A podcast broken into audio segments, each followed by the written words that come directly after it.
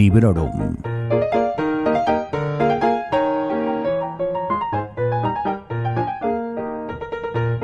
Hola, soy Vanessa y esto es Librorum, el podcast en el que os hablo de mis lecturas recientes, siempre sin spoilers y en especial cuando me han hecho disfrutar tanto como en esta ocasión.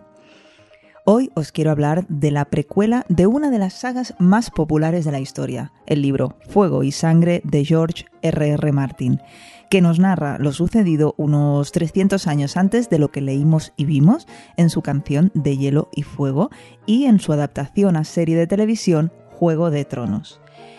Qué antiguo esto de decir serie de televisión, ¿verdad? bueno, Fuego y Sangre, como ya sabéis, también ha sido llevada a la pantalla, a cualquier pantalla, y lo ha hecho con el nombre de House of the Dragon o La Casa del Dragón. Y de hecho, gracias o por culpa del estreno de la serie, yo me animé a rescatar este libro de la pila de pendientes en la que mmm, languidecía, más o menos desde el momento en el que entró en casa hace ya unos años. Y digo más o menos porque lo empecé y lo abandoné en la página 26 porque claramente aquel no era su momento. Quería prestar toda mi atención a este libro y entonces no era posible. Y ahí se quedó. Pero bueno, eso ya quedó atrás. Y en esta segunda oportunidad empecé a leerlo el 30 de agosto y terminé con una pequeña pausa incluida que ahora os comentaré el 30 de octubre de este 2022. Carlos me lo regaló cuando se publicó, cuando se publicó esta edición en español en 2018, está traducido por varias personas que ahora nombraré y tiene 880 páginas. Es una edición muy vistosa, muy grande y de tapa dura. Es uno de esos libros mm, para no sacar de casa, vamos. Me ha sorprendido la cantidad de personas que han participado en la traducción, pero no por eso voy a dejar de mencionarlos y de darles el crédito que se merecen. Son Natalia Cervera, Adela Ibáñez, Virginia Pérez de la Puente, Antonio Rivas, Virginia Sáenz, Francisco Vara y Juan Zuriaga.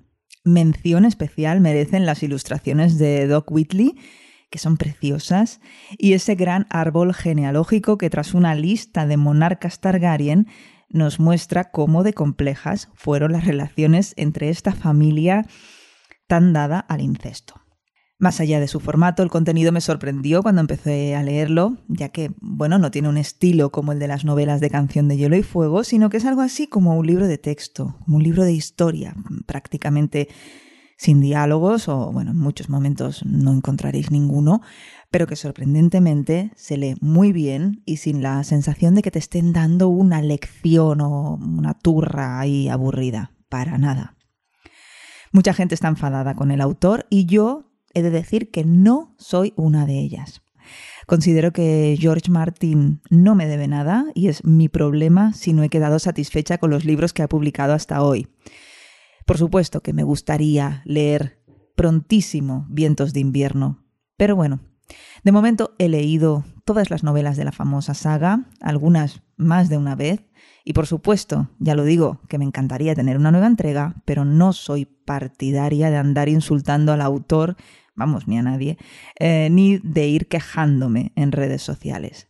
De hecho, mm, cuando publiqué en Instagram la foto de este fuego y sangre, recibí varios comentarios en esta línea, mm, muy en plan, oye, pues conmigo que no cuente, yo estoy muy molesto con el autor, por supuesto en palabras eh, mucho más duras, y por supuesto lo que yo os recomiendo mm, es que si vivís en Barcelona o pasáis por aquí, os vayáis pasando por la librería Gigamesh y les vayáis preguntando por la publicación de Vientos de Invierno porque me consta que les encanta.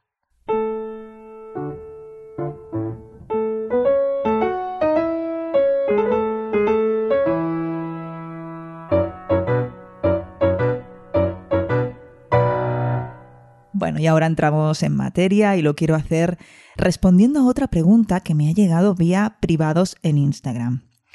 ¿Puedo leer Fuego y Sangre sin haber leído Juego de Tronos? Mm, pues sí, teniendo en cuenta que es una precuela que se remonta a tres siglos, mm, siglo arriba, siglo abajo, antes de esa historia, pues sí, ¿por qué no? Pero bueno, a ver, bueno, pero nada, que hagáis lo que queráis. Lo único que me extraña mucho que alguien prefiera entrar por aquí Pues precisamente por lo que os comentaba de su estilo, del formato, que quizá, bueno, es un estilo menos dinámico, menos emocionante incluso, que a mí me ha gustado mucho, pero las otras novelas son novelas, novelas, con sus personajes dialogando, interactuando, y es que son realmente unas obras maravillosas.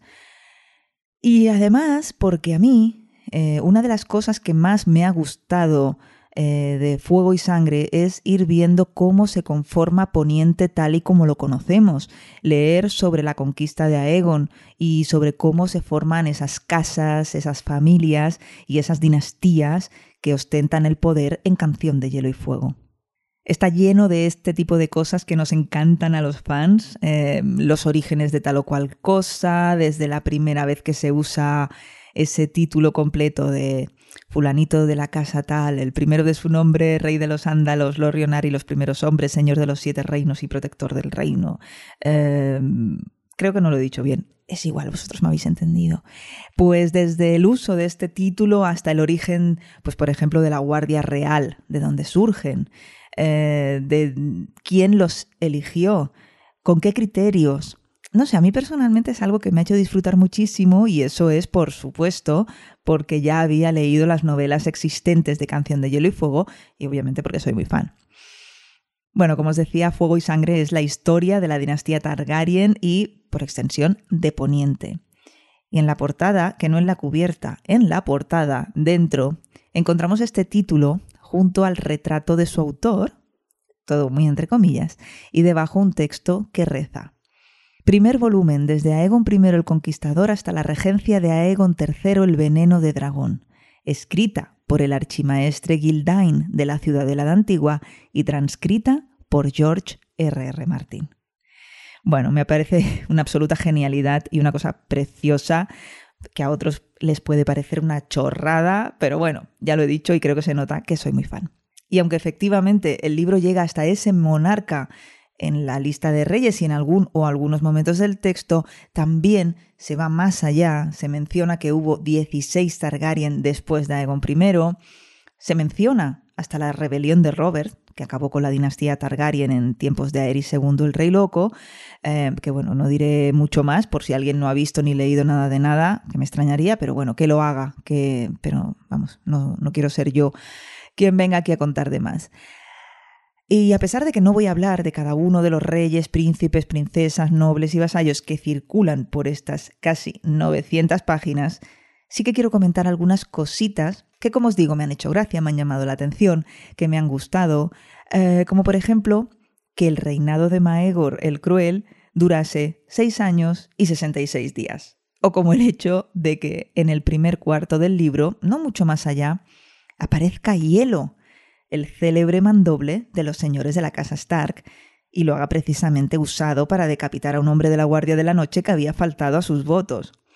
Mucho más adelante, cerca del final, podemos leer también eh, Lord Cregan Stark desenvainó hielo, el mandoble valirio que era el orgullo de su casa, pues la costumbre del salvaje norte imponía que el hombre que dictaba la sentencia empuñara también la espada.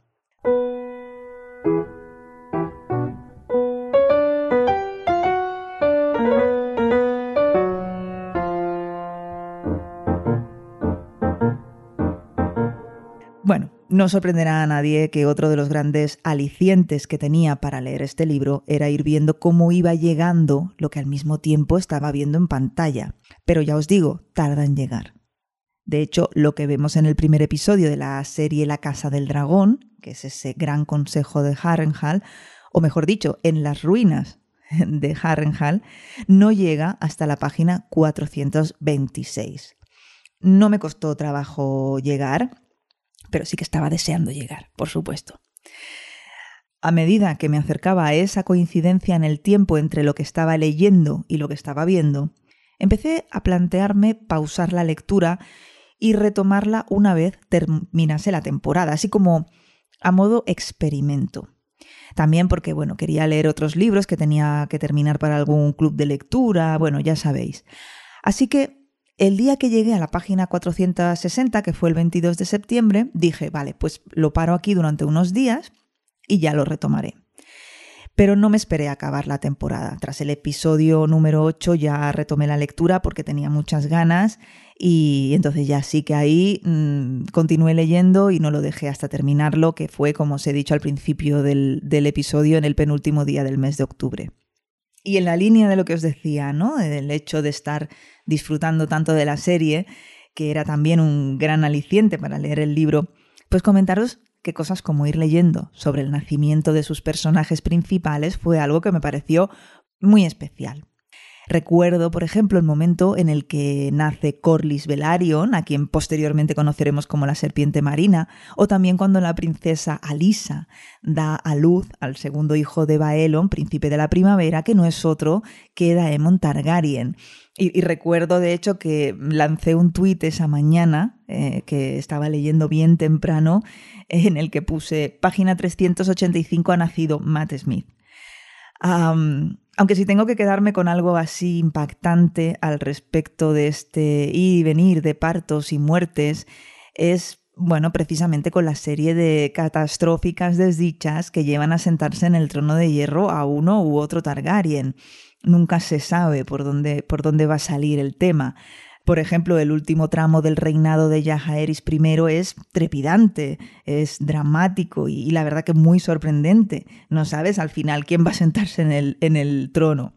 A pesar de que la lucha intestina por el trono de hierro, que se conoce como la danza de los dragones, es la que tiene más peso por, sus repercusiones a largo plazo para la dinastía Targaryen y para todo Poniente, bueno, pues no es eh, el único momento así de, de mucha duda y de mucha tensión de a ver qué va a pasar. Me gusta mucho, por cierto, este fragmentito del libro que sigue a la muerte de Viserys y que hace referencia precisamente a esto y dice, jamás despertó, tenía 52 años de edad y había reinado sobre la mayor parte de Poniente durante 26. Entonces estalló la tormenta y danzaron los dragones. Vemos también cómo se construye esa red de caminos por todo Poniente y en especial el que más nos suena, ¿no? que es el Camino Real, porque fue la calzada más larga y la más costosa y la primera que se completó. Vemos también como muchos años después del origen de la Guardia Real, conocida como los Capas Blancas, precisamente Daemon Targaryen pone orden, a su manera, entre la Guardia de la ciudad, los arma, los uniforma eh, y hace que se les conozca a partir de entonces como los Capas Doradas. Y otros grandes protagonistas de este libro son, bueno, pues como no, los dragones. Eh, hay un montón, hay dragones macho, hembras, de todos los colores, de todos los tamaños. Hay tal cantidad de dragones en Poniente que a una le cuesta hacerse la idea, sobre todo teniendo en cuenta lo que, lo que sabemos eh, tras haber leído o visto Canción de Hielo y Fuego, mmm, qué pasa ¿no? con esos dragones, pero vamos, que en este libro se nos cuenta, pues eso, qué pasó con ellos. Y volviendo por un momento al tema de la sucesión en el trono y a los problemas pues, que conlleva plantear siquiera que una mujer se siente en el trono de hierro, algo que ya vemos desde el primer episodio de la serie La Casa del Dragón, quiero pararme a hablar de las reinas y de las princesas Targaryen, quienes a pesar de todo tuvieron un enorme protagonismo y no solo en lo que a concertar matrimonio se refiere o a lo de parir hijos. Por muy importante que esto también fuese, por supuesto, sino que, por ejemplo, tenemos a la reina Alisane, muy querida, muy conocida por escuchar a su pueblo, que promulgó una serie de leyes entre las que se contaba, por ejemplo, la abolición del ancestral derecho de pernada de los señores pero bueno, que no es el único personaje femenino con muchísimo peso en la trama, ni son solo las mujeres Targaryen las que marcan la diferencia o las que tienen momentazos de gloria a lo largo de toda la narración.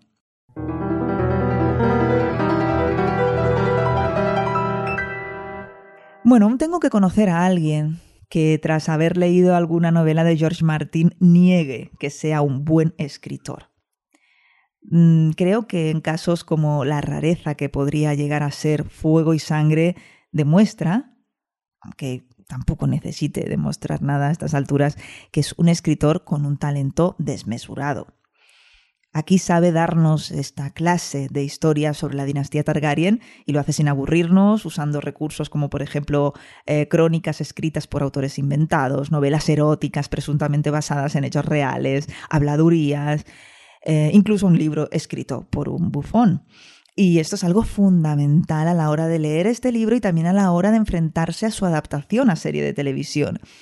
Este libro es una recopilación de crónicas escritas por diferentes autores. Hay septones, hay maestres y está eh, Champiñón, este bufón, que tiene, por supuesto, información privilegiada, además de un humor retorcido y, y una manera muy especial de contar las cosas, muy a su manera.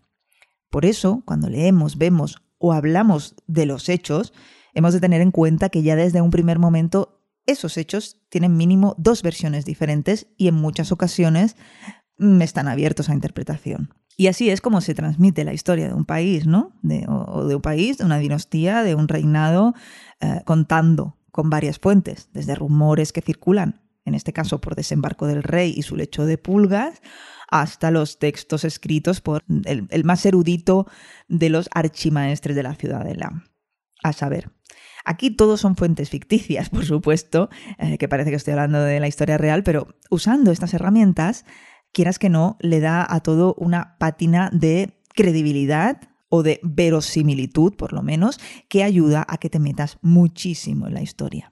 Y aunque en el fondo no te esté contando otra cosa que no sea la sucesión en el trono de un montón de reyes con sus respectivos asesores, reinas, herederos, os aseguro que no se hace pesado en ningún momento, todo lo contrario. La gran sorpresa que me tenía reservada este tocho era la capacidad que tiene de engancharte y de que tengas ganas de estar leyéndolo cuando deberías estar haciendo otras cosas.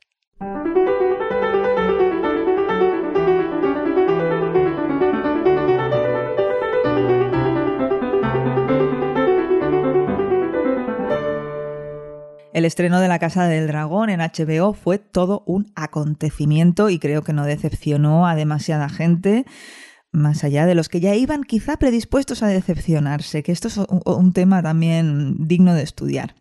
Pero vamos, que visualmente, por empezar por algo, es una maravilla. Eh, se nota que se han gastado la pasta y en el primer episodio vemos dragones por un tubo, que siempre es de agradecer. Y claro, teniendo en cuenta que la serie se centra en los Targaryen, no podían faltar los preciosos dragones, aunque también es cierto que grandes episodios que hemos podido disfrutar de esta serie mm, a lo mejor carecían de dragones y eran buenísimos por otros méritos.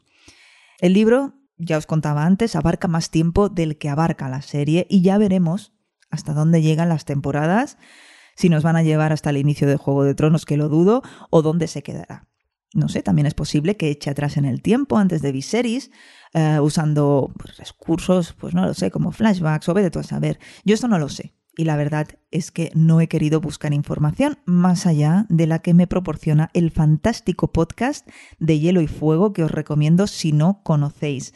Además, he de decir que, bueno, hace poquito, no sé cuándo saldrá este podcast, pero hace poquito tuve la suerte de escuchar a Javi Marcos, hablar junto con otras compañeras en el marco del Festival 42 aquí en Barcelona. Fue ponía podcast en vivo, bueno, fue una charla eh, llamada Tres Mundos Infinitos, Westeros, Cosmir y la Tierra Media. Y participaban, pues ya os he dicho, Javi, Elia Martell y Tamara Tonetti, según dice en el programa. Siento si algún nombre no lo he dicho correctamente y el moderador era Alberto García, más conocido como Z. La verdad es que disfruté muchísimo, muchísimo, muchísimo de este podcast en vivo, charla o llámalo X y me hizo mucha ilusión verlos a todos, sobre todo, bueno, a Tamara y a Javi, básicamente porque mm, el tema Tolkien, aunque lo leo y soy fan y veo la serie y demás, bueno, pues no estoy tan implicada como lo estoy con la obra de Martin y con la obra de Sanderson. Pero vamos, que tampoco me quiero entretener aquí muchísimo a hablar del festival porque sé que empezaría y no podría parar. Voy a retomar lo que estaba comentando, os estaba diciendo, bueno, pues que este fantástico podcast de Hielo y Fuego sirve, bueno, pues para para complementar lo que estás viendo, lo que estás leyendo. Y de todas maneras yo mm, prefiero sorprenderme y no buscar demasiada información. Y, y, espero, la verdad, con muchas ganas las tres temporadas restantes de las que al parecer constará esta serie que tanto, tanto me ha hecho disfrutar. Y he podido comprobar además lo que es verla habiendo leído lo que se nos muestra y verla sin haberlo hecho, como os decía antes que hice este experimento. Y sin duda me quedo con la primera opción. Eh, ya desde su primer episodio en que se nos muestra ese gran consejo de Harrenhal, sabes que estás ante una gran producción, ante, ante una gran adaptación de la que no deberías perderte detalle. Es un escenario que te pone la piel de gallina porque está súper bien recreado y, lo mucho ¿no? que cuenta solamente con una imagen del pasado de ese lugar maldito. Por supuesto que, que una vez terminada la temporada me apetece mucho volver a ella por descontado que me han entrado ganas de volver a ver la serie entera de Juego de Tronos. Y aquí voy a abrir un paréntesis para contaros que yo no me cuento entre las detractoras de esa otra serie ni entre las personas que se decepcionaron en absoluto. Pero bueno, cierro paréntesis. En cuanto al casting de eh, La Casa del Dragón, no tengo ninguna queja, sino todo lo contrario. Es por todos conocido que el mismo George Martin se ha deshecho en alabanzas hacia ellos, en especial hacia Paddy Considine, no recuerdo cómo se dice, Considine creo. Bueno, que es el actor que da vida al rey Viserys. A mí, por ejemplo, me ha gustado muchísimo Eve Best como Rhaenys. De hecho, es que he sentido mucha simpatía por la familia Velaryon gracias a ella y, al actor que interpreta a Corlys, que también me pareció que tenía una, una gran presencia, ¿no? Y también a la Ena, como no, y a las dos gemelas, Baela y Raena. Y creo, esto sí hay que decirlo, que una de las caras más conocidas y más celebradas por los fans del género es la de Matt Smith, en este papel de Daemon Targaryen. Es un gran actor, creo que es un papel ideal para él y espero que gracias a este trabajo se consagre y consiga muchos más éxitos. Ah, otro paréntesis aquí que no viene a cuento, pero lo quiero decir, mi doctor favorito es David Tennant, eh, pero como veis, esto no me frena a la hora de reconocer el gran talento que tiene Matt Smith y que está demostrando ahora y que ya demostró de hecho cuando encarnó a ese gran personaje que es Doctor Who. Para que no parezca que HBO me patrocina, que ojalá, quiero también mencionar un par de cosillas que no me han convencido. Bueno, la primera es que no te deja demasiado tiempo para encariñarte con algunos personajes jovencitos debido a esos saltos en el tiempo eh, que hacen que te preguntes mm, a qué venía tanta prisa, ¿no? Y no voy a volver a comentar el asunto de la oscuridad en aquel episodio en Marca Deriva y Rocadragón. Bueno, sí, sí que lo voy a comentar. Eh, me parece eh, de risa que la culpa parezca que, que, sea nuestra, ¿no? Por no tener la tele bien calibrada. Bueno, whatever. En fin. Y algo que sí que me dejó un poco con el morro torcido, que esto sí que lo quiero decir, fue ese barniz de, ay, ha sido sin querer, si yo en el fondo no soy tan malo que se le da a Aemond en el último episodio, en esa escena maravillosa de la persecución y lucha entre esos dos dragones. Mm, bueno, en fin, es igual. Como os decía, si ya el libro te da varias versiones de los hechos que narra, la adaptación puede ser muchísimo más flexible, ¿no? Por no hablar de lo que siempre decimos. Son productos diferentes, responden a necesidades y a públicos diferentes y no pasa absolutamente nada porque encontremos variaciones que luego ya si tú prefieres que ese personaje siga siendo un psicópata y no un personaje de, uy, es que en el fondo no es tan malo, pues oye, eso ya es muy personal. Y sí, a mí personalmente, bueno, pues me gusta más que sea una persona totalmente despiadada y un matasangre incuestionable, ¿no? Pero bueno, por supuesto que hay más cambios, eh, esos momentos, ¿no? Que dan tanta rabia de, en el libro no es así. Pero bueno, no quiero hablar mucho más de la serie porque ha sido una de las más vistas en los últimos tiempos y creo que poco os tengo que contar al respecto, sobre todo teniendo en cuenta que no me gustaría meter la pata con los spoilers. Aunque bueno, sé también que aunque me liase a contaros quién se casa con quién, quién muere primero, etcétera, dentro de dos minutos, mm, no os ibais a acordar si no habéis leído el libro ni visto la serie, porque todos los Targaryen parece que se llaman igual. Bueno, y voy a ir cerrando este episodio que me ha quedado bastante largo, me parece. He disfrutado muchísimo de esta experiencia multimedia de combinar libro y serie de televisión y lo recomiendo totalmente. También os quiero recomendar de nuevo ese podcast que he mencionado hace unos instantes, que probablemente muchas ya conozcáis, pero aún así yo os recomiendo que os paséis a escuchar el podcast de Hielo y Fuego en el que se dedican a analizar en profundidad pues, cada uno de los episodios de la serie y en el que también podéis encontrar contenido anterior, pues no solo de la serie de Juego de Tronos, sino de muchos otros temas relacionados con esta gran saga. Y eso es todo. Muchas gracias por haber llegado hasta aquí. Espero que hayáis disfrutado de la serie, espero que hayáis disfrutado de las novelas de Canción de Hielo y Fuego, si ya las habéis leído, y que también, si habéis leído ya Fuego y Sangre, me contéis qué os pareció. Si no, espero haber despertado vuestro interés. Recordad que Librorum está en sons.red, pero también en ebooks, Spotify, Apple Podcasts y bueno, en el agregador de podcast que os resulte más cómodo. Hasta pronto y felices lecturas. Acabas de escuchar Librorum, un podcast alojado en Sons, red de podcasts. Encuentra mucha más información de este episodio en nuestra página web, sons.red barra Librorum. Y descubre muchos más podcasts en sons.red.